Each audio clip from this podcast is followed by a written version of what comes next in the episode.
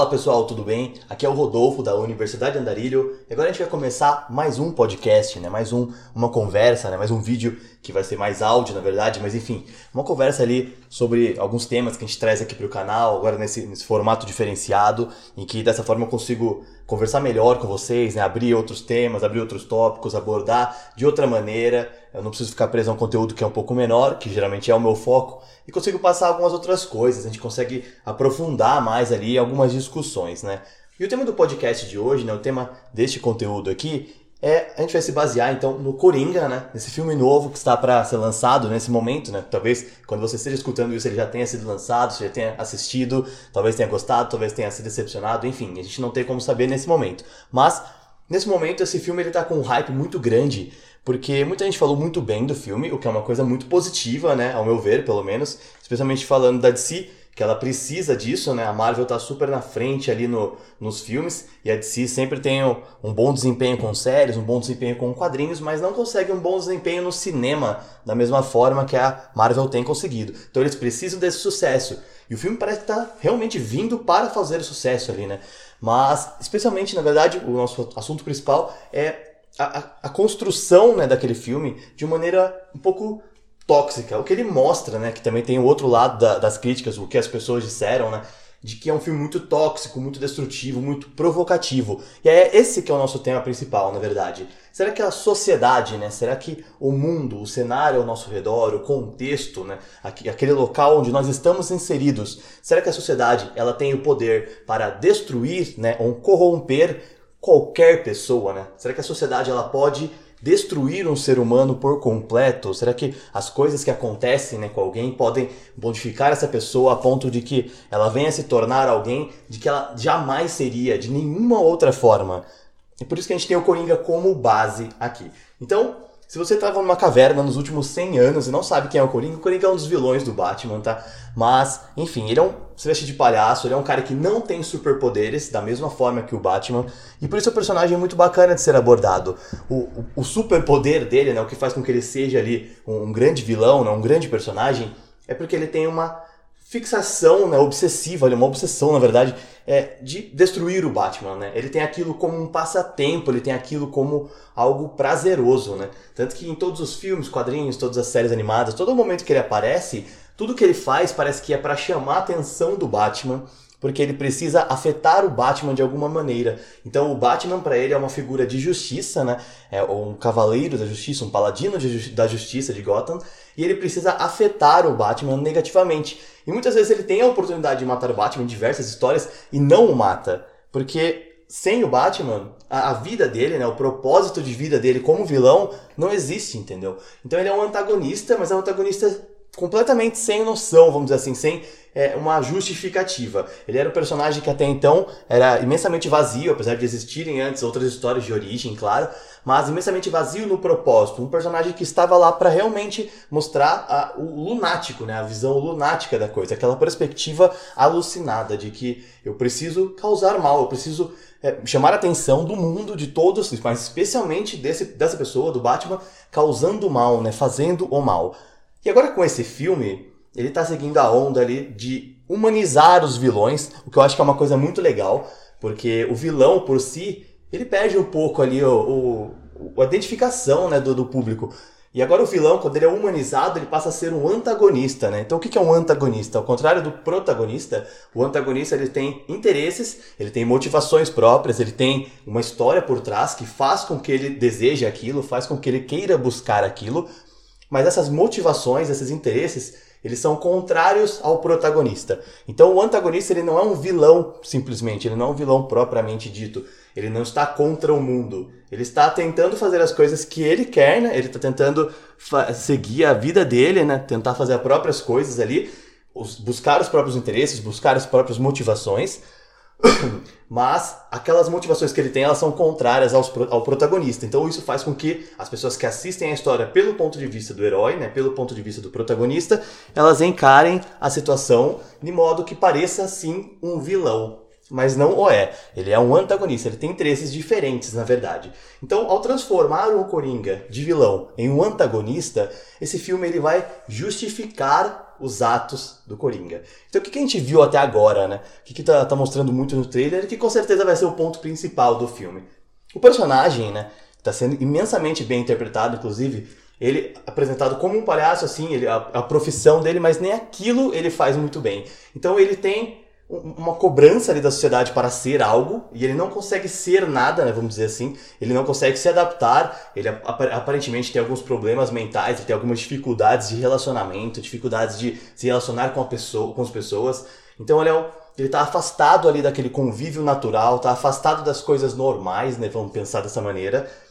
E ainda assim ele tenta se inserir de alguma forma e quando ele tenta se inserir, a sociedade vai lá e pisa na cabeça dele. Então as pessoas zombam dele, tem uma cena de agressão em que ele é humilhado, ele é pisoteado, o pessoal espanca ele assim. E isso vai construindo, né, vai maturando ali uma personalidade diferente. Então aquele cara que ele era apático, porque ele tentava fazer algo e não conseguia, e ele tinha uma apatia, né, ele passa a ter uma revolta. Ele passa a cultivar dentro dele um sentimento de derrota que se torna vingativo, né? Cria uma emoção vingativa. Então aquela sensação de fracasso que ele tem, ah, eu sou fracassado, eu sou assim, né? É, passa a ser uma, uma ideia de vítima, entendeu? Naquele caso dele, o filme mostra de uma maneira em que você enxerga tudo o que acontece com ele, claro, mas que muitas vezes pode ser uma visão de vítima. Por exemplo, a sociedade fez isso comigo. Muitas vezes é verdade, mas a, a visão de vítima faz com que você usa essa desculpa para qualquer coisa na sua vida, né? No caso ali, o personagem ele é afetado fortemente pelo que fazem até ele. Então, como ele já tem um pouco de, de problemas mentais, isso desperta nele essa emoção vingativa. Então, para se vingar daquilo, ele precisa dar um jeito de aparecer, né, de se mostrar para o mundo, ou seja, de mostrar o rosto dele, é, mesmo mascarado ali no caso. Então, ele cria um personagem, por isso ele tem aquela máscara do palhaço. Ele cria um personagem por sobre ele, né, a persona, e ele trabalha isso para impactar negativamente o mundo como uma resposta àquilo que fizeram a ele. Então, depois de todas as coisas ruins que aconteceram, eu crio um personagem acima de mim, acima do meu rosto, acima de quem eu sou agora, para me vingar. Eu, unicamente, meu único e exclusivo desejo ali é para me vingar da sociedade, entendeu? Por que, que o filme foi justificado, foi julgado como tóxico por algumas pessoas, né? Então a gente está vivendo um momento da sociedade que existe uma fragilidade emocional muito grande. Então o que eu estou falando sobre fragilidade emocional? As pessoas hoje, especialmente na juventude, elas têm um pouco mais de dificuldade de lidar com os sentimentos, com as emoções, não porque elas são mais frágeis, né, como o nome fragilidade emocional faz parecer, mas porque a gente vem de um período que esse cuidado não existia. Então, os pais, os avós, os bisavós, enfim, eles não tinham esse cuidado, eles não tinham essas preocupações. Isso fizer, fez com que eles fossem criados de uma maneira que esses interesses, essas necessidades, elas não foram trabalhadas como deveriam ser. Então a gente chegou em um momento da, da geração, em um momento da espécie, em que o, o ápice da fragilidade está aí. A gente nasce numa cultura em que as pessoas são impactadas negativamente por coisas que antes não tinham tão significado. Então, uma brincadeira que você podia, que o teu pai podia fazer na escola, por exemplo, hoje ela te afeta de uma forma diferente. Então, ah, você tinha um amigo na escola, isso há 30 anos atrás, e ele fazia uma brincadeira, você levava na brincadeira, era tudo certo. E hoje, quando essa mesma brincadeira acontece numa sala de aula, ela gera um bullying violento. Não porque a, a, brincadeira passou a ser hostil, mas por causa que o reconhecimento aumentou, né? Então eu entendo que aquilo tem um pouco de hostilidade, talvez. Eu entendo que aquilo tem um pouco de malícia, que aquilo tem um pouco de maldade, que aquilo tem um, algo que afeta outras pessoas, não só a mim. Então, logicamente, isso me afeta muito mais ao entender, né? Como a gente falou no podcast anterior, quando você entende o que está acontecendo, aquilo tem um impacto muito maior. Se você opta pela ignorância, se você opta por não entender, que era o que acontecia anteriormente, as pessoas elas brincavam sem se preocupar com o significado daquilo. Elas simplesmente falavam por falar e davam risada e estava tudo certo. Hoje não, hoje a gente sabe um significado, a gente compartilha um significado, então a gente tem o bullying aí muito presente, né? a gente vê que, que tem acontecido e os jovens são afetados, os jovens são prejudicados por aquilo e muitas vezes isso gera um distúrbio mental um distúrbio emocional, um problema socioemocional, em que pode fazer a pessoa se afastar da sociedade como um todo para sempre. Então é muito preocupante. Mas, nesse sentido, então, a gente vê que. Eu falo muito então, né, quando são conversas assim, tá? Eu já peço desculpas previamente para vocês, mas eu tô percebendo agora. Mas quando tem roteiro, quando tem tópico, quando é mais curto, eu me policio mais. Então agora, quando vocês podem contar o número de entãos aí, me joga no comentário depois que eu vou, vou melhorando.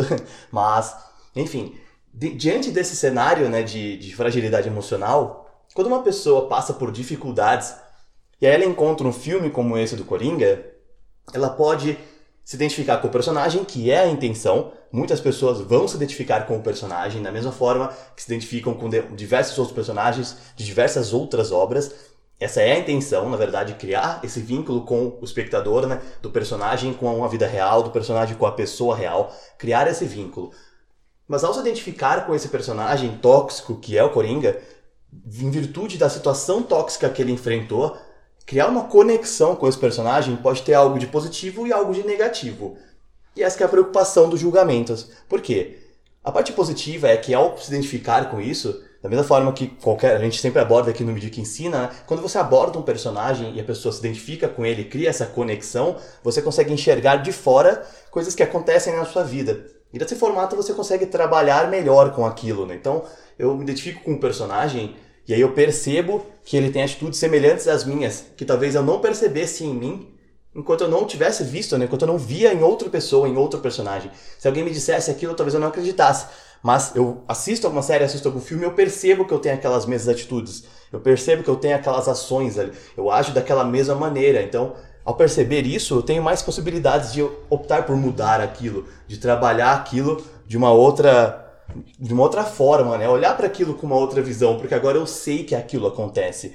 Eu sei que aquilo está presente na minha vida e ao saber eu posso lidar. Então isso é um ponto muito positivo da mídia, de, você criar uma conexão com o personagem, né? Você tem esse, esse ponto de vista de terceira pessoa, né? Que é algo que as religiões orientais elas pregam muito isso, que você precisa olhar para a situação do ele, né? Do ponto de vista do ele, de você se abstrair do eu e você, por exemplo, de um conflito e olha aquilo de uma terceira pessoa. Aí ele vê isso. Então você se distancia do seu conflito e olha para aquele personagem como se fosse você, ao se identificar, né, ao criar essa conexão. E ao olhar dessa perspectiva de distância, você tem um panorama mais amplo, né, como se você simplesmente se afastasse da situação e olhasse com uma distância maior. Ou seja, o teu panorama, o teu campo de visão, ele é superior e assim você tem ações melhores, você consegue lidar mais com a situação. Em contrapartida, a gente tem um ponto negativo, né? um aspecto negativo dessa conexão também, que é ao se identificar, né, ao criar essa conexão com o personagem, com o Coringa, então, ao passar por situações semelhantes, eu tive situações de bullying na vida, aí eu tive situações de uma criação ruim com família, eu tive situações de humilhação, eu tive situações de relacionamento que foi muito destrutivo para mim, enfim. Eu me identifico com essas situações, eu tenho dificuldade de relacionamento, eu tenho alguns problemas, eu tô passando por um quadro depressivo, de ansiedade, enfim, eu tenho uma situação que eu me identifico com o personagem. E aí eu vejo aquele personagem respondendo à sociedade, respondendo ao mundo de uma forma muito agressiva. Ele tem aquele, como eu falei, né, a emoção negativa, né? O sentimento dele de humilhação, de derrota, de fracasso, se torna um sentimento de vingança, né? Um sentimento vingativo, uma necessidade de se vingar, de se posicionar no mundo, de dar um impacto naquilo. Então eu crio uma conexão com os personagens e encaro isso como uma saída. E aí que tá o problema, é esse que é o julgamento maior que o pessoal tem falado nos comentários negativos, na crítica negativa. O filme pode amenizar isso? Não, não pode, entendeu? O importante é conscientização, óbvio. Porque você encarar aquilo, mesmo dentro do negativo, você encara o comportamento, as atitudes que o personagem teve, e você vai ver que aquilo não vai levar a lugar nenhum. Entendeu? Aquilo não vai levar o personagem a uma satisfação, a uma plenitude, ele não vai se sentir melhor por fazer aquilo. Essa é a ideia, distanciar a pessoa que criou a conexão da tentativa de fazer aquilo, de tomar uma atitude semelhante. Mas pode acontecer. E isso é um perigo para esse filme, e por isso, na verdade, que ele já é para maior de idade, entendeu? Mas isso pode acontecer com diversos outros filmes, né? Como a gente estava falando da fragilidade emocional, a gente está relacionando a ideia desse filme, a ideia dessa conexão com o personagem do Coringa nesta obra, que, que aborda isso de um ponto de vista mais humano, claro, com a ideia, por exemplo, dos atentados que existem, de, não de terrorismo em si, mas quando um jovem invade uma escola armado, acontece com mais frequência nos Estados Unidos, mas nós tivemos em 2019 aqui uh, o atentado de Suzano, por exemplo, foi um ótimo exemplo que a gente tem de que não é só, não são só os Estados Unidos que estão impactados por isso, né? A gente tem uma juventude que ela é mais complexa de, de lidar com as coisas, ela tem uma complexidade maior de lidar com os sentimentos, de lidar com, com as provocações, com as humilhações, com as derrotas em si, né? do que é, eram antes, né? Então, isso acontece no Brasil, isso acontece em qualquer lugar do mundo. Então você tem aquela ideia de um garoto que entra armado e que fuzila amigos, fuzila colegas de escola, e muitas vezes ele tem aquela concepção de que a sociedade destruiu é, a vida dele, né? E ele precisa se vingar. Então, sim, a resposta para a pergunta desse vídeo é sim. A sociedade ela pode sim afetar muito, muito, muito mesmo a vida de alguém. Negativamente e positivamente, claro, né? Você pode tentar alguma coisa e conseguir um sucesso muito grande porque a sociedade te impulsiona para aquilo. Mas isso é mais complexo, a gente está falando mais de uma ideia de capitalismo, uma outra conversa. Mas negativamente pode sim, porque a sociedade ela tem uma cobrança que ela é surreal muitas vezes, entendeu? Então você tem hoje, né, dentro do problema da bolha das redes sociais, por exemplo, você tem uma cobrança para ser como essas pessoas, né? Seja bem sucedido como esses homens exemplares. Seja a garota perfeita como essas mulheres exemplares, né? Tenha o corpo perfeito, tenha o trabalho perfeito, tenha dinheiro, né? Não more com seus pais quando fizer 18 anos, saia de casa, compre um carro, construa uma família, tenha filhos. Você tem diversos padrões para atender e essa cobrança ela começa a a enlouquecer uma pessoa. Então, por exemplo, se você está bem construído ali na sua vida, você teve decisões diferentes dessas da cobrança, a sociedade ela começa a te massacrar em certos pontos e precisa criar, você precisa criar uma inteligência emocional muito forte para poder lidar com aquilo sem mudar o que você espera da sua vida. Então, muitas vezes eu não quero, entendeu? Ah, eu não estou afim, não, não faz parte da minha vida, por exemplo, a ideia de comprar um imóvel para mim não faz parte do, do meu pensamento nesse momento, pelo menos, a ideia de ter um filho. E aí a sociedade me cobra aquilo indiretamente. Talvez os seus pais me perguntem, ah, eu vou ganhar um neto, por exemplo. É uma brincadeira, claro, é uma piadinha. Mas aquilo bate em você e você começa a pensar naquela ideia. Poxa, eu estou sendo cobrado para ser algo que eu não sou, que eu não, não pretendo ser. E essas cobranças, essas pequenas cobranças, elas vão se acumulando. Até que em algum momento você pode passar por uma situação, uma situação muito mais problemática do que uma simples cobrança, né? Do que uma simples brincadeira, como é a agressão que é mostrada nos trailers, né? Do Coringa. Então você é uma pessoa que, por exemplo, gosta de se vestir de maneira diferente. E aí, em virtude disso, as pessoas te zombam na escola, as pessoas zombam de você na rua. Em algum momento, alguma pessoa que não entende a sua forma de se vestir, vamos falar aqui agora sobre os transexuais, por exemplo. As pessoas não entendem op a opção que ele tem, que essa pessoa tem, né? É, não entende é, a ideia de, de de opção, de ideologia de gênero, enfim, de você escolher alguma coisa, a liberdade que essa pessoa tem para escolher ser quem ela quiser, entendeu? E aí, por não entender, além de julgar, né, além de dizer que é errado, além de não aceitar aquela pessoa muito bem, que já são coisas muito negativas, eu ainda parto para agressão contra aquela pessoa, porque eu não entendo as escolhas dela e porque as escolhas delas vão contra as minhas escolhas. Isso não tem o menor sentido, entendeu? Se, eu, se a minha escolha é diferente da sua, eu preciso respeitar a sua escolha e tudo bem, entendeu? É, a sua escolha, se ela não afeta negativamente a minha vida, que é o maior, mais provável, né? É muito difícil que a escolha de outra pessoa afete a sua, né? A gente não está falando, por exemplo, ah, a pessoa escolheu cometer um atentado atirar contra as pessoas. Essa, essa é uma escolha de outra pessoa que impacta a vida negativamente, né? A sua vida, por exemplo, pode estar ali no meio daquela situação. Mas é, outras escolhas, entendeu? Ah, não ter filhos, ser homossexual, é, fazer um aborto, enfim, qualquer uma dessas escolhas diferentes, elas afetam única e exclusivamente a vida daquela pessoa. Então não cabe a você julgar, não cabe a outras pessoas julgar. E, mas esse julgamento ele existe ainda, entendeu? Infelizmente ele ainda existe, né? Meu, do mais simples, sabe? Tipo, ah, eu não posso contratar essa pessoa porque ela tem uma tatuagem no braço. Até os mais complexos, né? Essa menina ela foi estuprada, ela tá grávida de um estuprador e ela precisa fazer um aborto. Mas ela, se ela fizer esse aborto, ela tá acabando com uma vida e eu não quero mais saber dessa pessoa por perto de mim porque isso é contra a minha religião. Então a gente tem situações assim opostas, são exemplos apenas, sabe? Não compartilha nada de, de doutrina aqui, mas Exemplos que mostram que existem sim diversos cenários de cobrança que eles vão se tornando mais pesados, mais abusivos, mais absurdos. E aí, enquanto você enfrenta isso, enquanto você começa a lidar com essas coisas, você consegue, vai consumindo uma energia né, emocional, vamos dizer assim, e aquilo vai te destruindo mesmo. Então a sociedade ela tem sim esse poder. Você começa a ficar mais fraco, você começa a responder de maneira mais estressada, você começa a passar por situações de estafa, de exaustão, exaustão emocional, que é muito mais grave, inclusive, que não resolve tão fácil como, um descanso né, de uma noite de sono, por exemplo. É, então você começa a ter muitos impactos negativos na sua vida. Isso acaba com o teu rendimento no trabalho, isso te distancia das pessoas que você gosta, acaba com o teu relacionamento familiar, acaba com o teu relacionamento afetivo. Então você perde um casamento por causa desse dessa pressão, dessa cobrança, da forma como a sociedade te afeta. Você perde a proximidade da, su da sua família, dos seus amigos, você começa a se afastar das pessoas, você se isola mais, Você começa a criar uma bolha né, ao redor de você. Isso tudo acontece sem perceber, entendeu? Ninguém decide fazer essas coisas. A pessoa é afetada, ela começa a ser afetada, ela passa a não ter energia e aí ela começa a tomar esse tipo de, de decisão, na verdade, né? Mas inconscientemente, né? ela tem essas atitudes sem perceber. Então ela vai se afastando, ela começa a falar menos, ela começa a se importar menos com as coisas, ela começa a se importar menos com a forma como lidam com ela, com a forma como falam com ela, né? Enfim, e depois de tudo isso, até o momento, né, quando chega ao clímax daquilo, ao ápice, né, quando chega o momento em que ela se torna completamente vazia de uma energia necessária para responder aquilo, ela pode duas coisas, ou implodir, né, explodir por dentro, e aí ela fica com uma depressão, ela começa a desenvolver quase ansiedade, ela tem uma exaustão emocional, tem crise de choro, tem síndrome do pânico, precisa fazer um tratamento muito intensivo para se recuperar daquilo, ou ela explode, né, para fora. E aí é o perigo porque ela pode afetar outras pessoas, como é o caso do personagem do Coringa, como é o caso dessas pessoas que invadem as escolas para né, destruir vidas de jovens, de crianças ali também, muitas vezes de colegas de escola. Tipo, invadem a escola armado e começam a destruir essas pessoas, a matar pessoas. Tipo, muitas vezes um jovem que você nunca imaginou que esse jovem seria capaz de matar alguém, e muitas vezes ele mesmo não era capaz de matar alguém, mas essa exaustão emocional,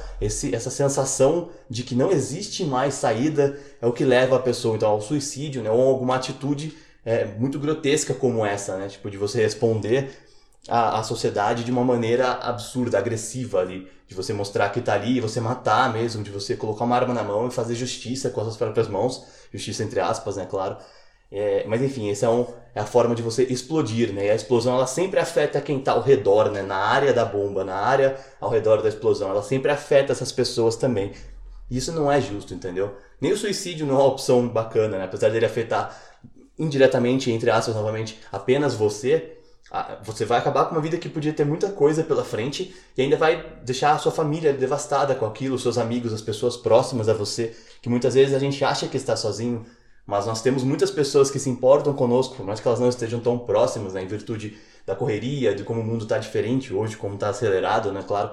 Mas as pessoas se importam conosco, então a gente vai criar um, um, um abismo né, no meio da história de todas essas pessoas, né, um cataclismo ali. Essa catástrofe, essa tragédia vai impactar essas pessoas de diversas formas e a gente não tem noção, não tem como controlar isso, né? Então é muito importante que você perceba que a explosão ela sempre afeta a todos. Então não é legal, claro, você imaginar que então a vingança, né, colocar uma emoção negativa em primeiro ponto, não é legal você imaginar que aquilo é uma forma de satisfazer de a, a tua exaustão emocional, né? Satisfazer aquilo, né, mostrar para o mundo que aquilo que fizeram comigo foi muito ruim, e então eu respondo da mesma maneira. Não é o ideal. Eu vou trazer outro personagem pra gente ah, trazer aqui agora, se você não, não assistiu, não tem problema também, mas a gente tem uma série chamada BoJack Horseman, que eu abordo bastante aqui no canal. Eu acabei de fazer alguns conteúdos sobre o BoJack falando sobre personalidade líquida, né? Vou soltando no canal ali. É muito bacana porque os personagens eles são bem aprofundados, eles trazem diversos temas ali que permitem essa identificação. E na personalidades líquidas eu falo que é uma personalidade mutável, né? Alguma coisa que você está naquele momento, não é, definitivamente, mas que você consegue se identificar com o personagem para que você possa é, entender as suas ações, né? As ações semelhantes, aquilo que você faz, aquilo que você tem feito, né? E como que você poderia melhorar aquilo. Então você olha o personagem e tenta melhorar o personagem, né? Como que ele poderia fazer? E aí você consegue trazer aquilo para você. Mas a gente não está falando sobre personalidade líquida aqui, a gente está falando sobre o BoJack Horseman mesmo, né? O personagem em si. E como é a construção desse personagem, né? Então quando a gente começa a série, a gente já vê que é um personagem que está após a fama, né? ele teve o seu momento de fama, o seu momento de auge, ele ganhou muito dinheiro, então ele teve uma realização profissional muito grande que deveria ter sido uma realização pessoal muito grande também, mas que gerou uma dopamina imensa em grandes doses e depois baixou o nível de, de criação de dopamina dele para zero. Ele não consegue mais ser feliz fazendo mais nada.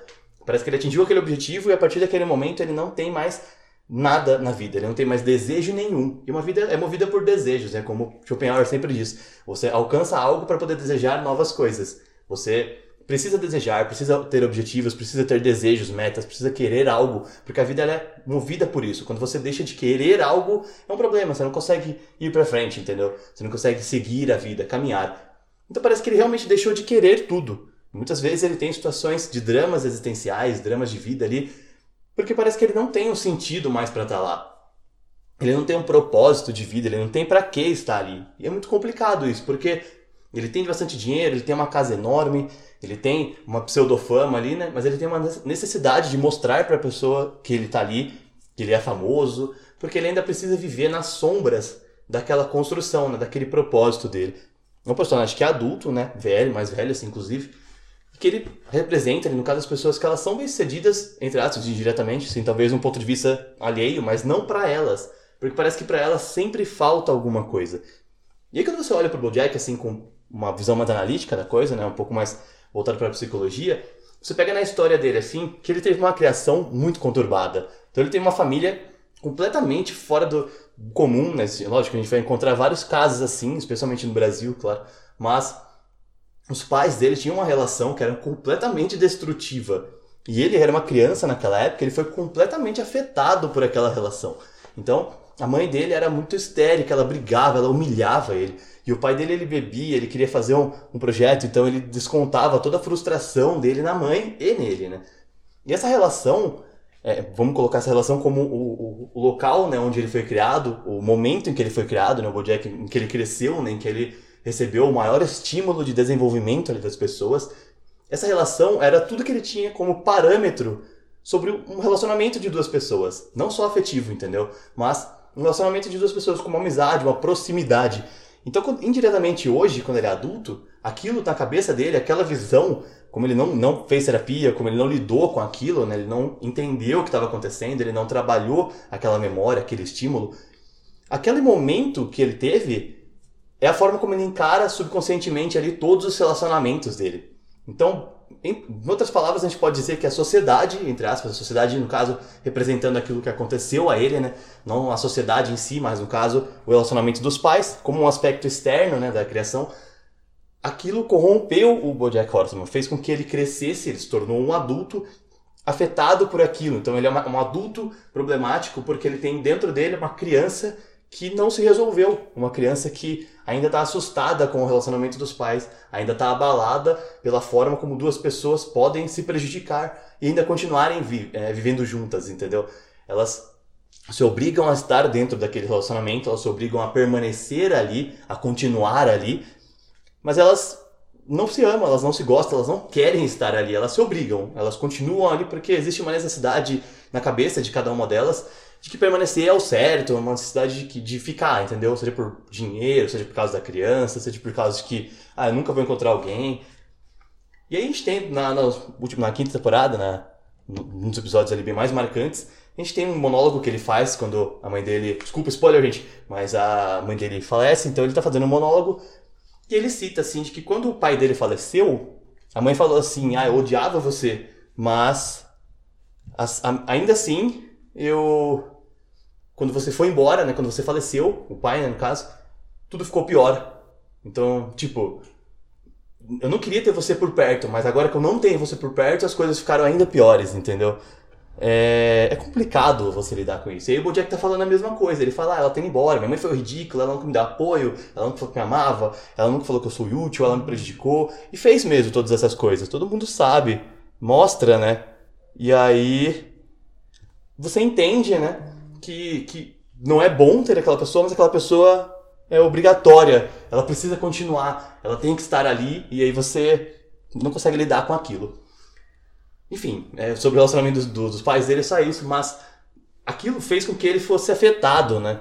Ele foi prejudicado por aquilo de uma forma que ele não imaginava. Ele não sabia o quanto aquilo tinha afetado né, o seu comportamento e ele ainda não entende, na verdade, né? mas os outros personagens ao redor do BoJack Horseman entendem como ele foi afetado, porque eles lidam diretamente com o resultado daquilo, com a consequência daquela ação, daquele momento. E alguns personagens podem lidar com aquilo sem saber exatamente de onde veio o problema, né? de onde veio aquele problema.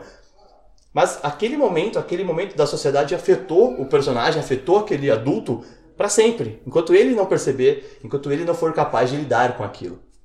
E o Bojack ele não teve a escolha, né, de, ah, eu quero um comportamento bom ou ruim. Na verdade ele teve, mas ele acredita que não teve, ele não enxergou essa opção, ele não enxergou essa escolha. Então, se ele não enxerga o que escolher, ele vai escolher a mais óbvia. E para quem tem muito dinheiro, para quem tem muita fama, para quem tem pouquíssimas é, pouquíssimos desafios, pouquíssimos obstáculos na vida, a escolha mais óbvia é a mais fácil, e a mais fácil era a negativa, entendeu? Então ele coloca aquilo para fora de si de uma maneira com um entretenimento sem propósito. Então ele se droga, ele, ele se droga com a Sarah Lynn, que é uma cena muito marcante também na série, que é uma pessoa que estava quase limpa, ela estava quase pura, e ele leva ela pra droga de volta até que ela morra, né, por overdose. Ele, ele foi completamente culpado por aquilo. Então ele externaliza aquele comportamento nocivo que ele presenciou antes, porque ele não lidou com aquilo, ele não conseguiu trabalhar aquilo dentro dele, ele não conseguiu perceber como aquilo tinha afetado, e ele externaliza aquilo e prejudica outros personagens, né? Prejudica outras pessoas, afeta negativamente outras pessoas também. Bojack é um bom exemplo de como a sociedade ela pode corromper as pessoas. Por quê? Apesar de ter sido a família dele, né? Então, como eu já disse, mas a sociedade obrigava o casal a ficar juntos há muitos anos atrás. É, o divórcio nem existia, né? O divórcio foi. teve manifestação para solicitar o divórcio em alguns países. É, então, assim, como não existia o divórcio, os casamentos eram. Você precisa continuar. Você odeia seu marido, seu marido te odeia, vocês têm agressões em casa, você tem diversos problemas, a criação dos filhos é conturbada, vocês não são felizes, mas vocês casaram e não podem se afastar. Hoje não, hoje você tem uma liberdade maior, então essa situação não é tão comum. Mas ainda acontece, entendeu? Muita gente fica presa naquele relacionamento por causa de uma cobrança da sociedade, entendeu? Por exemplo, para uma mãe, ah, eu tive três filhos no meu casamento. Eu me divorciar daquele cara, daquele marido, por pior que ele seja, e encarar a sociedade de novo é muito difícil, porque a sociedade ela começa a te cobrar umas coisas que você não tem como fazer porque você tem três filhos.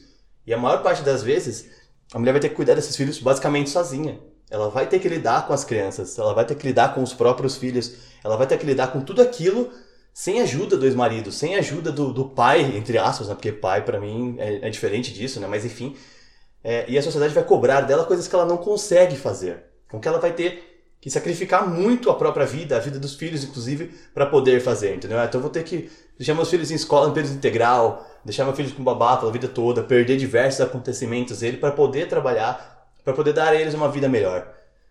É muito difícil essa cobrança. Então, isso faz com que a mãe fique destruída por dentro, mas permaneça dentro de um relacionamento que já está fadado ao fracasso, na verdade que já fracassou, já está naufragando há muito tempo, entendeu? E a pessoa se obriga a ficar ali. Aí o pai também. O pai ele tem aquela ideia, isso em alguns casos, na maior parte das vezes, hoje o pai não, não tá nem aí.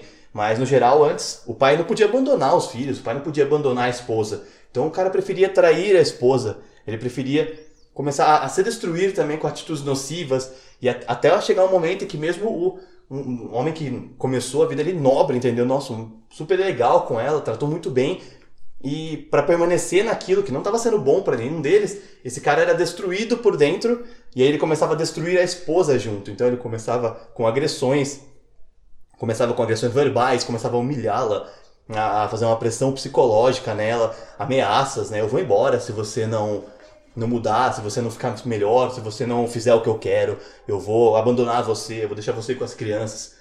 É, pega pelo braço, machuca, fere, agride mesmo, bate é, e depois justifica, fala, não, eu vou melhorar, eu vou mudar. Enfim, todos esses comportamentos, eles são heranças de uma sociedade, né? são cobranças da sociedade.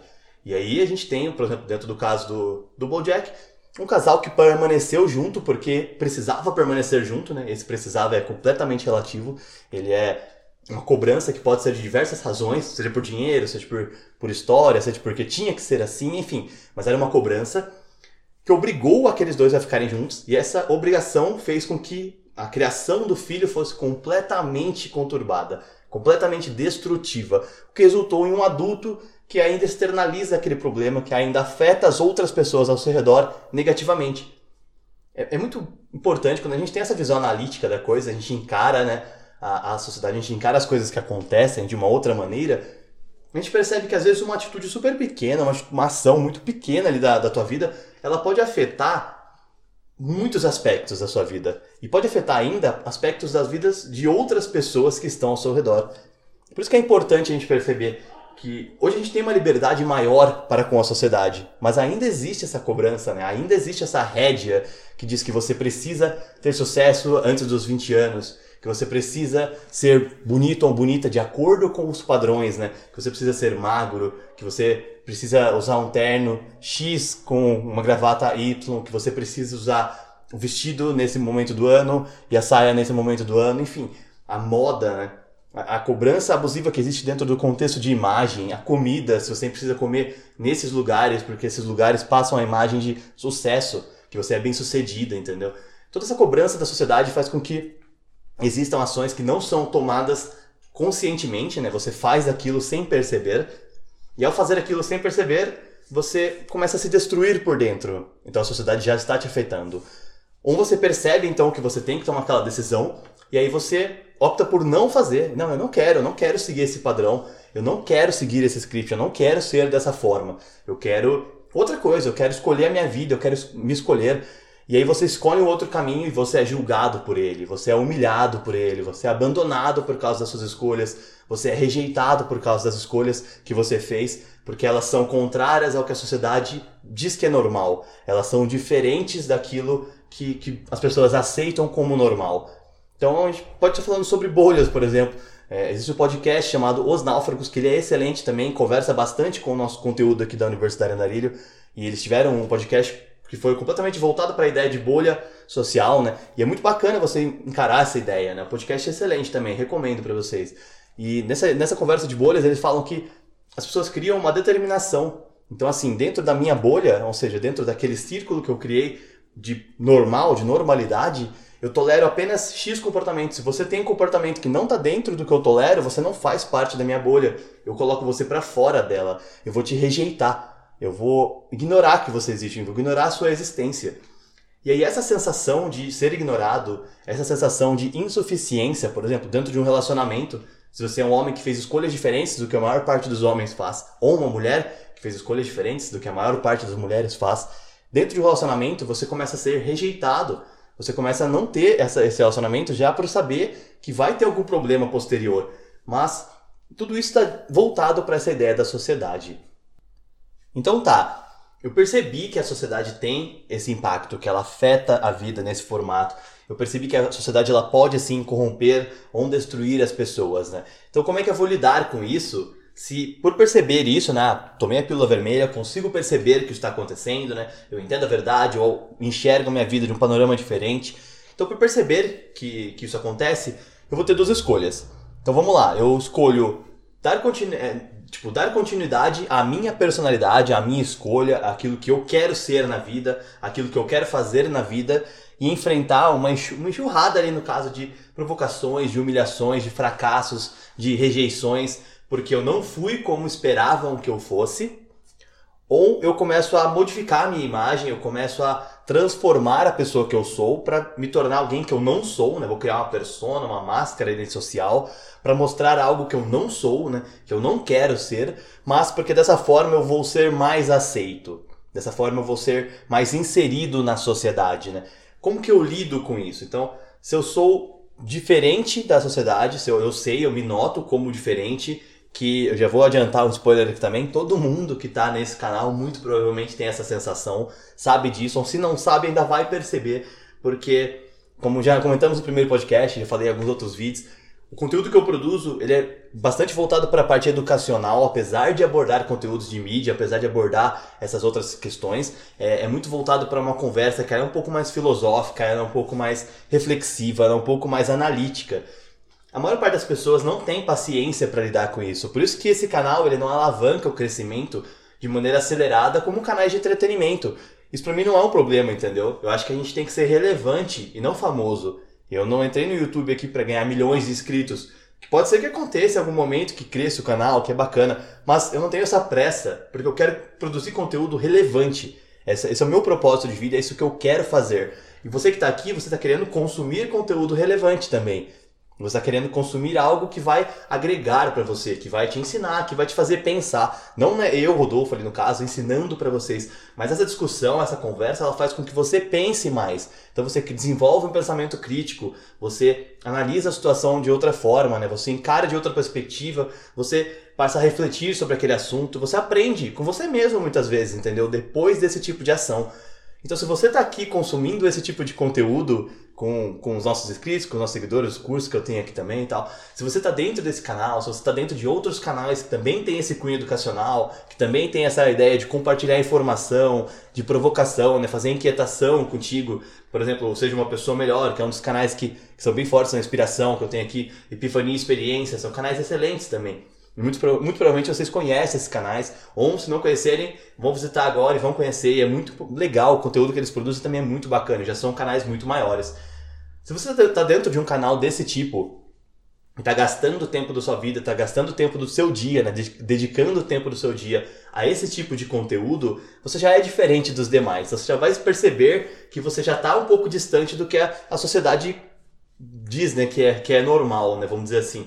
Que a sociedade coloca como o, o favorito, né? Mas isso desenvolve você, isso te capacita, isso te prepara mais. Legal. Em algum momento a sociedade muda completamente a cobrança e ela espera que você esteja capacitado, entendeu? Então, se você consumiu muito mais conteúdo educacional e depois você vai procurar um emprego, você tem mais bagagem para se impor, para se posicionar, para argumentar, do que uma pessoa que passou muitos anos ali da adolescência dela, investindo tempo em canais de entretenimento barato, né, de comédia e tal, que não é ruim lazer, mas só aquilo também é um, é um ponto negativo, né? Então você vai ter essa vantagem, mas ainda assim isso pode custar para você essa ideia de percepção, porque você vai entender que você não está de acordo com o que a sociedade pede.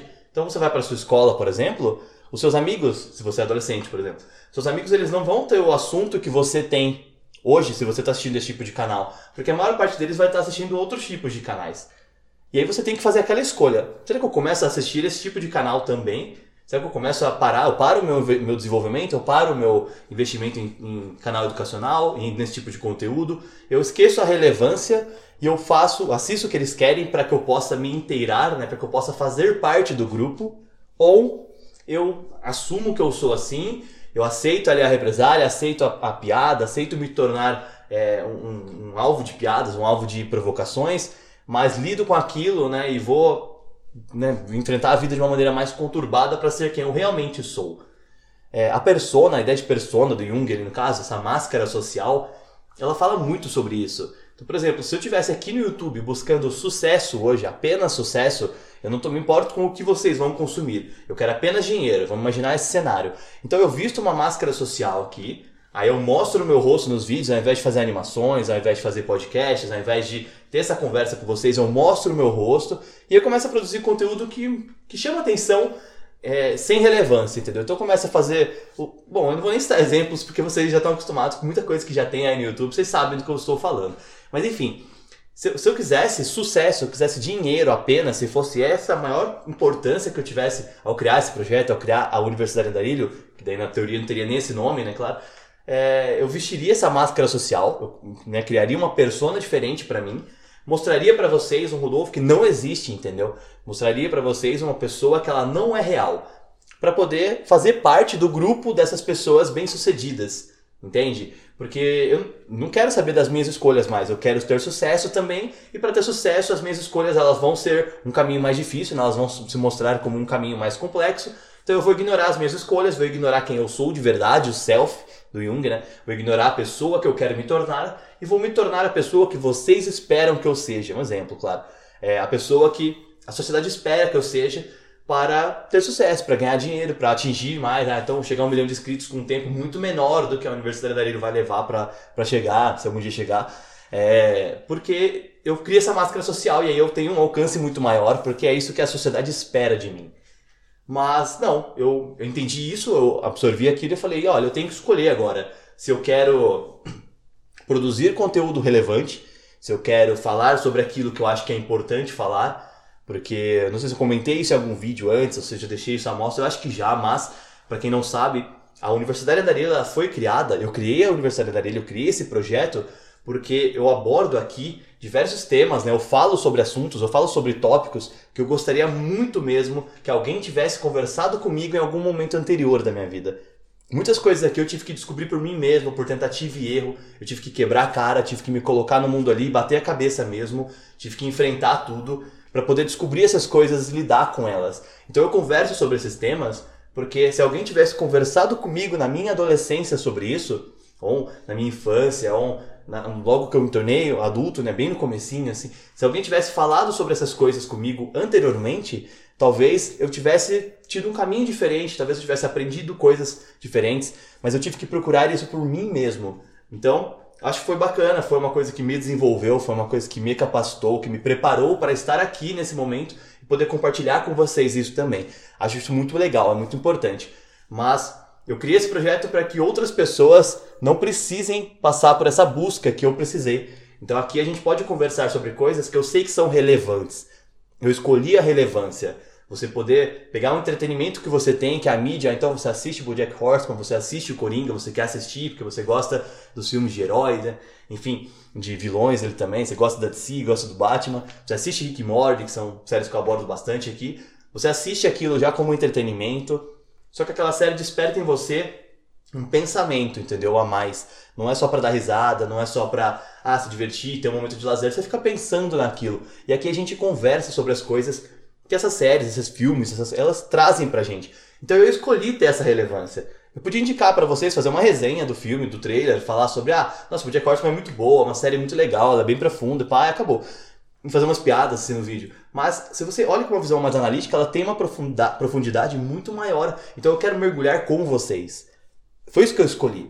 Então eu sei que ao fazer essa escolha, eu prejudiquei um pouco do sucesso, porque não é o que a sociedade espera. A sociedade não espera que um canal educacional cresça rápido, porque ela não cria as pessoas, né? É, cria entre aspas, ele claro, ela não é, incentiva que as pessoas busquem esse tipo de conteúdo porque não é importante, né? especialmente falando de governo, não desse governo atual, mas do governo como um todo, né? do, do sistema.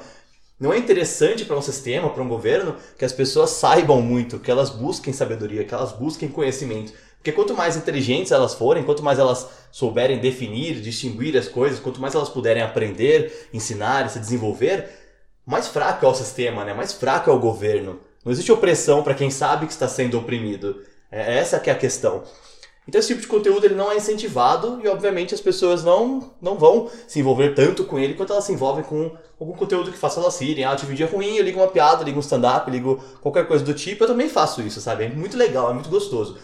Só que a imagem é criada é de que você só pode fazer isso. Ah, você teve um dia de trabalho cansativo, então você tem que chegar na tua casa e ligar um canal de piada, ligar um canal de humor, ligar um canal nada a ver e assistir aqueles cinco minutinhos tal, bom, duas horas, três horas de YouTube, enfim, mas tudo de conteúdo irrelevante. Eu não escolhi esse caminho. E vocês também provavelmente não escolheram o caminho de criar uma máscara social, por isso vocês estão aqui. Quando a gente não escolhe esse caminho, você tem que lidar com a pancada. É, não tem outra alternativa, a gente tem que lidar com a pancada. E aí parece que não tem saída, né? Porque ou eu me rendo, me torno igual a eles e sacrifico quem eu sou, ou eu sacrifico o meu bem-estar, sacrifico a minha paz de espírito, né? Ao escolher não ser quem eu é, não ser quem eles querem que eu seja, né? Escolher ser quem eu sou de verdade eu queimo a minha paz de espírito, eu sacrifico aquilo para para poder tentar ser, entendeu? Tentar me construir da minha maneira, né? Me construir do jeito que eu quero, do jeito que eu acho justo. Eu sacrifico a minha paz, entendeu? Eu sacrifico aquilo que eu tenho em mim é, para poder oferecer para o mundo eu, de verdade, entendeu? Esse aqui é o Rodolfo de verdade, esse aqui é o Rodolfo que eu, o próprio Rodolfo está construindo né, sobre ele. É uma pessoa que está se construindo em si.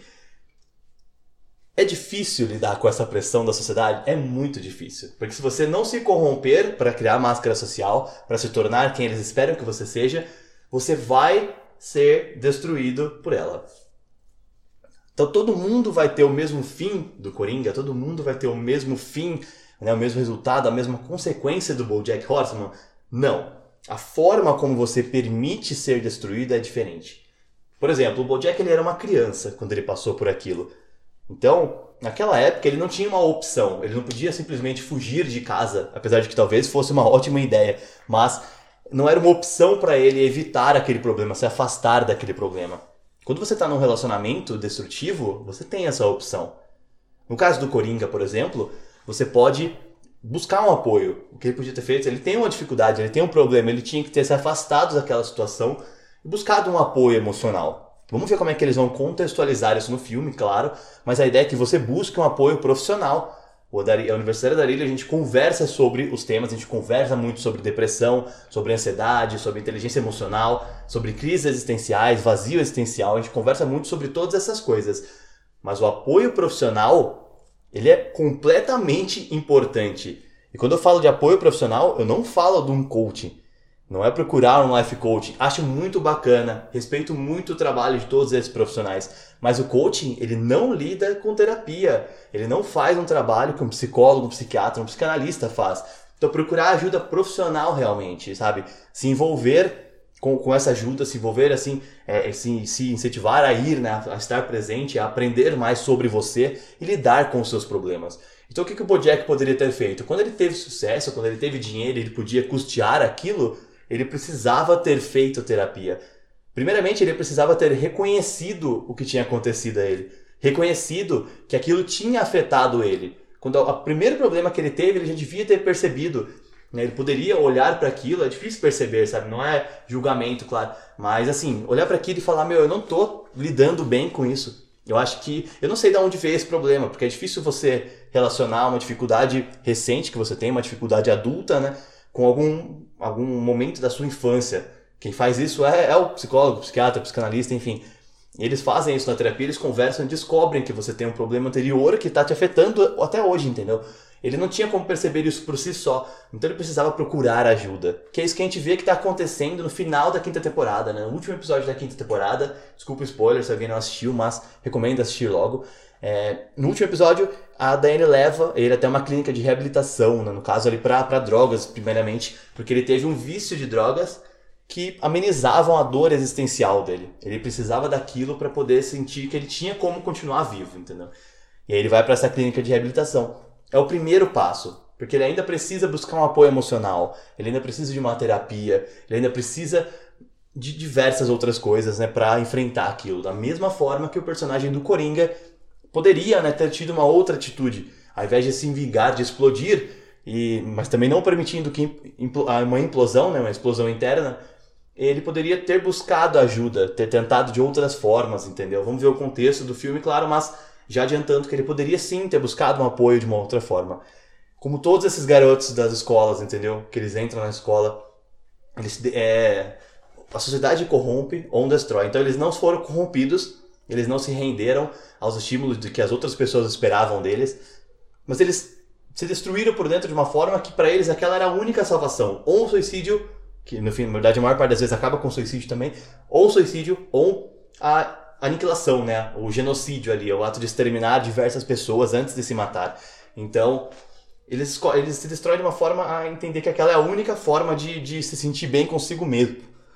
E não é, você pode tentar outra coisa, você tem outros caminhos, né? Você pode ir por outras formas. Então, o que, que eu acho que é importante, né, de, de consenso no final de tudo isso, uma síntese de tudo isso que a gente conversou aqui nesse podcast, acho que você precisa pensar bem nas suas escolhas. Acho que você não pode se vender, né? Eu acho que você não pode vender a sua essência, você não pode vender aquilo que você é de verdade para vestir uma máscara, né? para vestir uma roupa de outra pessoa, né? Vestir os sapatos de outra pessoa, se tornar alguém que você não é. Acho que essa é uma escolha ruim. Você ser, se permitir ser corrompido pela sociedade, né? Claro. Mas eu acho que a, a destruição que a gente fala, ela é inevitável, né? A gente tem uma, uma frase ali que vem até do exército isso. A dor é inevitável, o sofrimento é opcional. Então, assim, vai doer. O processo de se tornar quem você é Ainda mais quando ele é contra aquilo que a sociedade espera que você seja, né? Que você fosse, no caso, ela esperava que você fosse. O processo de se tornar quem você é, é muito doloroso. Você vai enfrentar um caminho de espinhos ali, vai ter que passar descalço por ali, entendeu? Vai doer, vai doer muito, muito mesmo. Mas o sofrimento ele é opcional porque você tem recursos para procurar ajuda, você tem como conversar com as pessoas. Você, hoje você tem psicólogo online, você tem psicólogo de graça na, né, pelo SUS, acho muito bacana. Você tem ajuda psicológica, você tem é, lugares que você pode ligar, que as pessoas atendem e conversam com você se você estiver tendo um momento de dificuldade. Então você precisa procurar essa ajuda. Você precisa baixar o orgulho, entendeu? A maior parte das pessoas não procura ajuda porque elas têm um orgulho que diz que elas não precisam disso, especialmente homens. E essa ideia tem que acabar, cara. Essa ideia é completamente surreal. Todo mundo precisa de ajuda. O ser humano não é um ser individual, ele não é um ser que, que nasceu para existir sozinho. Todos nós precisamos de ajuda, todos nós precisamos conversar com outras pessoas. Todos nós precisamos ter um relacionamento de qualquer forma, entendeu? Afetivo, amoroso, familiar, amizade, amor, casamento. Você vai se relacionar com outras pessoas a vida toda. Então faça isso, peça ajuda, né? E construa aquilo para que você diminua o sofrimento. E aí a dor daquele processo, ela vai se tornar um aprendizado. essa dor desse processo de construção, ela vai formar quem você é. Então, como eu falei, né, quando eu não tinha o andarilho, eu tive que procurar as respostas por mim mesmo. E esse processo foi doloroso. Hoje a gente conversa sobre coisas que eu queria ter conversado naquela época, eu não tinha com quem conversar. E eu comecei a procurar. E esse processo ele foi muito doloroso até construir quem eu sou hoje, né, nesse momento. Só que essa dor fez com que eu me tornasse quem eu sou hoje. E hoje eu consigo compartilhar isso, consigo conversar sobre isso, consigo tentar abrir a sua mente, consigo tentar desenvolver o pensamento crítico em você, né? Fazer com que você se sinta e seja realmente mais inteligente, porque eu tive que buscar aquilo, porque eu tive que enfrentar um processo doloroso. E vou te dizer mais, se você acha que acabou, né? Nossa, eu alcancei o, o meu sucesso, então agora a dor desse processo, ela, ela acabou. Nunca acaba. A dor de, de, desse procedimento, desse processo de ser você mesmo, ela nunca acaba. Mas o sofrimento é opcional. É isso que é o mais importante desse tema. Você entender que você pode sim buscar ajuda, que você tem formas diferentes de lidar com aquilo, que você tem um aprendizado, vai aquilo vai construir em você uma maturidade emocional, né? Então você vai ser mais maduro emocionalmente falando. Você vai lidar melhor com as coisas porque você aprende mais sobre elas. Você aprende mais sobre você, né? O autoconhecimento também. Então você não sofre mais esse processo. E aí aquela dor ela se torna tão constante para você a vida toda, porque você sempre esteve se desenvolvendo, você esteve, sempre esteve se construindo e vai continuar a se construir até o dia que você morrer. A vida é assim, é uma eterna construção. Se você não escolheu se vender e entrar num, num template já pré-programado, né? Você vai estar para sempre se construindo e vai doer, só que o sofrimento não. Você consegue amenizar aquilo, entendeu? Então prestar atenção, escolher o caminho correto, que é o daquela de ser você mesmo e lidar com aquilo que acontecer, lidar com o fracasso, lidar com erros, lidar com as falhas. Você vai errar, você vai falhar, você vai cair e você vai levantar. Você vai aprender, vai voltar mais forte, vai voltar mais inteligente, vai voltar mais preparado, que é o principal, vai voltar adaptado, né? vai se adaptar a qualquer, qualquer mudança, a qualquer situação. O ser humano se adapta a qualquer situação. E você vai construir a sua personalidade, você vai construir quem você realmente é. Esse é o ponto crucial dessa conversa, é o ponto crucial desse podcast. Então, a sociedade ela corrompe, ela destrói, ela mexe muito com a gente, mas a gente precisa realmente ter essa maturidade de encarar as escolhas, né? encarar nossas escolhas, não ficar se fazendo de vítima. A gente sabe que a sociedade afeta, eu sei que ela me afeta assim, mas eu não posso colocar a culpa nela sempre. Eu não posso simplesmente falar assim, ah, eu sou um fracasso porque a sociedade quis. Não, eu ainda tenho a possibilidade de não ser. Eu posso ter fracassado. Hoje eu fracassei. Mas então eu encaro aquilo e penso assim, tá bom, eu, eu fracassei, mas a minha escolha não é isso. Eu não quero fazer esse caminho. Eu não quero seguir esse caminho que estão impondo na minha vida. Eu não quero. Eu vou seguir um outro caminho. Então a minha falha agora, ela foi por causa do que a sociedade diz. Mas a minha falha de agora não define o meu ponto final. É só um pedaço da jornada. É, não, não, acabou, minha história não acabou ainda. Então, essa falha, esse erro que eu cometi, esse fracasso que eu tive agora, ele é um ponto da minha vida, um ponto que eu vou me lembrar no futuro para contar para os outros que eu falhar é importante, entendeu? Então eu falhei, eu fracassei, eu errei, eu tomei um tombo, eu caí, capotei aqui, eu senti isso, entendeu? Eu me ferrei agora. Mas a culpa disso é da sociedade, mas eu tenho a responsabilidade de mudar. É, essa, acho que esse é o principal lema da Universidade da Ilha, né? uma das coisas que eu mais falo. A culpa pode ser de quem quiser. A culpa não importa, entendeu? A responsabilidade é sua. Já aconteceu. Você vai ter que lidar, você vai ter que sair daquele buraco, que muitas vezes é a gente mesmo que constrói. Eu vou ter que sair de um buraco que eu mesmo cavei e me joguei, entendeu? Então perceba, perceba isso, note que isso pode estar acontecendo com você, provavelmente está. Construa quem você é de verdade, né? Preste atenção naquilo que você quer, naquilo que você quer se tornar, naquilo que você quer vir a ser. Preste atenção nisso e seja isso. Construa isso. Passe pelo processo de destruição e reconstrução. Construa um novo você a todo momento, né? Se torne mais, se torne melhor, coloque mais peças em você, né? Aumente o tamanho do brinquedo que você é, assim, né? Aumente o tamanho da sua construção, da sua massa de história, de história, né? A massa que define quem é você. Acho que esse é o principal ponto. E sintetizando tudo, vai doer, mas vai passar. E a dor ela continua porque é um processo, é um processo que não termina, mas isso define a sua construção. É com isso que você vai ser alguém. É com isso que, melhor ainda, é com isso que você vai ser você. Não é com o que a sociedade cobra, é com o que você quer, é com o que você pode oferecer, é com o que você tem o desejo de oferecer, é a sua forma de impactar o mundo. Acho que é isso, pessoal. Espero que vocês tenham gostado bastante da nossa conversa. É, eu não quero que fique parecendo um papo motivacional, nem nada do tipo, não é essa a intenção, é mais conversar realmente sobre o tema. É, o Coringa parece que vai ser um ótimo filme. Se você está assistindo, está ouvindo esse podcast depois de ter assistido o filme, eu espero que você tenha gostado bastante. Espero que eu também tenha gostado bastante, né? Falando pro meu eu do futuro.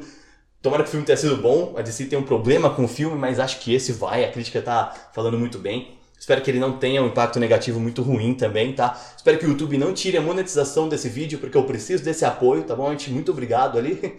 Mas espero que vocês tenham gostado bastante da conversa, tenham aprendido bastante, tenham aberto a mente de vocês. Espero que vocês tenham se desenvolvido, né? Tenham crescido ali nesse ponto também, junto comigo, porque essa conversa foi muito importante para o crescimento de ambas as partes, né? Tanto de vocês quanto de mim também. Toda vez que eu converso com vocês assim, toda vez que eu gravo um vídeo, que eu gravo conteúdo, que eu preparo algo, eu também me desenvolvo. Essa é a melhor parte desse tipo de conteúdo. Eu gosto muito de produzir coisa relevante para vocês, porque eu sinto que eu faço com vocês se tornem melhores e eu me torno melhores, melhor também, porque eu me relaciono com vocês nesse processo de desenvolvimento. Isso é muito importante, tá bom? Gente, continue a seguir e compartilhar todos os conteúdos da Universidade da Arelho, tá bom? Se tiver interesse, conheçam os nossos cursos. Sempre tem na descrição bit.ly barra vocês podem se inscrever em qualquer curso da Universidade da Arilho e depois utilizar o cupom EVOLUA2019, tá bom? Se for 2019 ainda, use esse cupom. Se não for, use o cupom Level Up, normal, é Level Up, sei lá, se você sabe o inglês ali também. Mas enfim, você pode utilizar esses cupons na hora de comprar o curso. Qualquer curso da Universidade da Areia no Udemy vai custar só R$19,99 para você. Nessa data a gente tem mais de 30 cursos disponíveis, tá bom? Muitos deles são gratuitos. Se você não fez nenhum, não se inscreveu, Vai lá para você conhecer. Uh, muitos vídeos que tem nos cursos eles são relacionados aqui ao YouTube também, são coisas que vocês já viram aqui, mas lá também tem muito conteúdo diferenciado, tá bom? Tomara que você esteja gostando bastante. Deixe suas críticas, converse aqui comigo nos comentários, fala o que vocês acharam, o que vocês pensaram. Se chegou até aqui, manda um salve para eu saber que vocês estão assistindo o vídeo todo, ouvindo o podcast todo também, tá bom? Fala o que vocês acharam, críticas, sugestões, comentários. Ah, não gostei, achei uma merda, achei uma bosta, curti pra cacete, da hora. Meu, fala aí o que você achou, tá bom? É importante para que a gente possa continuar desenvolvendo esse trabalho. Aqui é mais informal, vocês devem ter percebido, a forma como eu falo, a forma como é, eu abordo os conteúdos é mais informal, mas eu acho que é mais legal para a gente poder ter essa conversa realmente. Eu gosto muito da ideia de conversar. E se vocês quiserem, peço aí também que a gente vai pensar em uma live, fazer algum formato ali que a gente possa ter uma conversa ao vivo, que eu acho que vai ser muito bacana também. Beleza? Ótimo momento de desenvolvimento para vocês e até a próxima!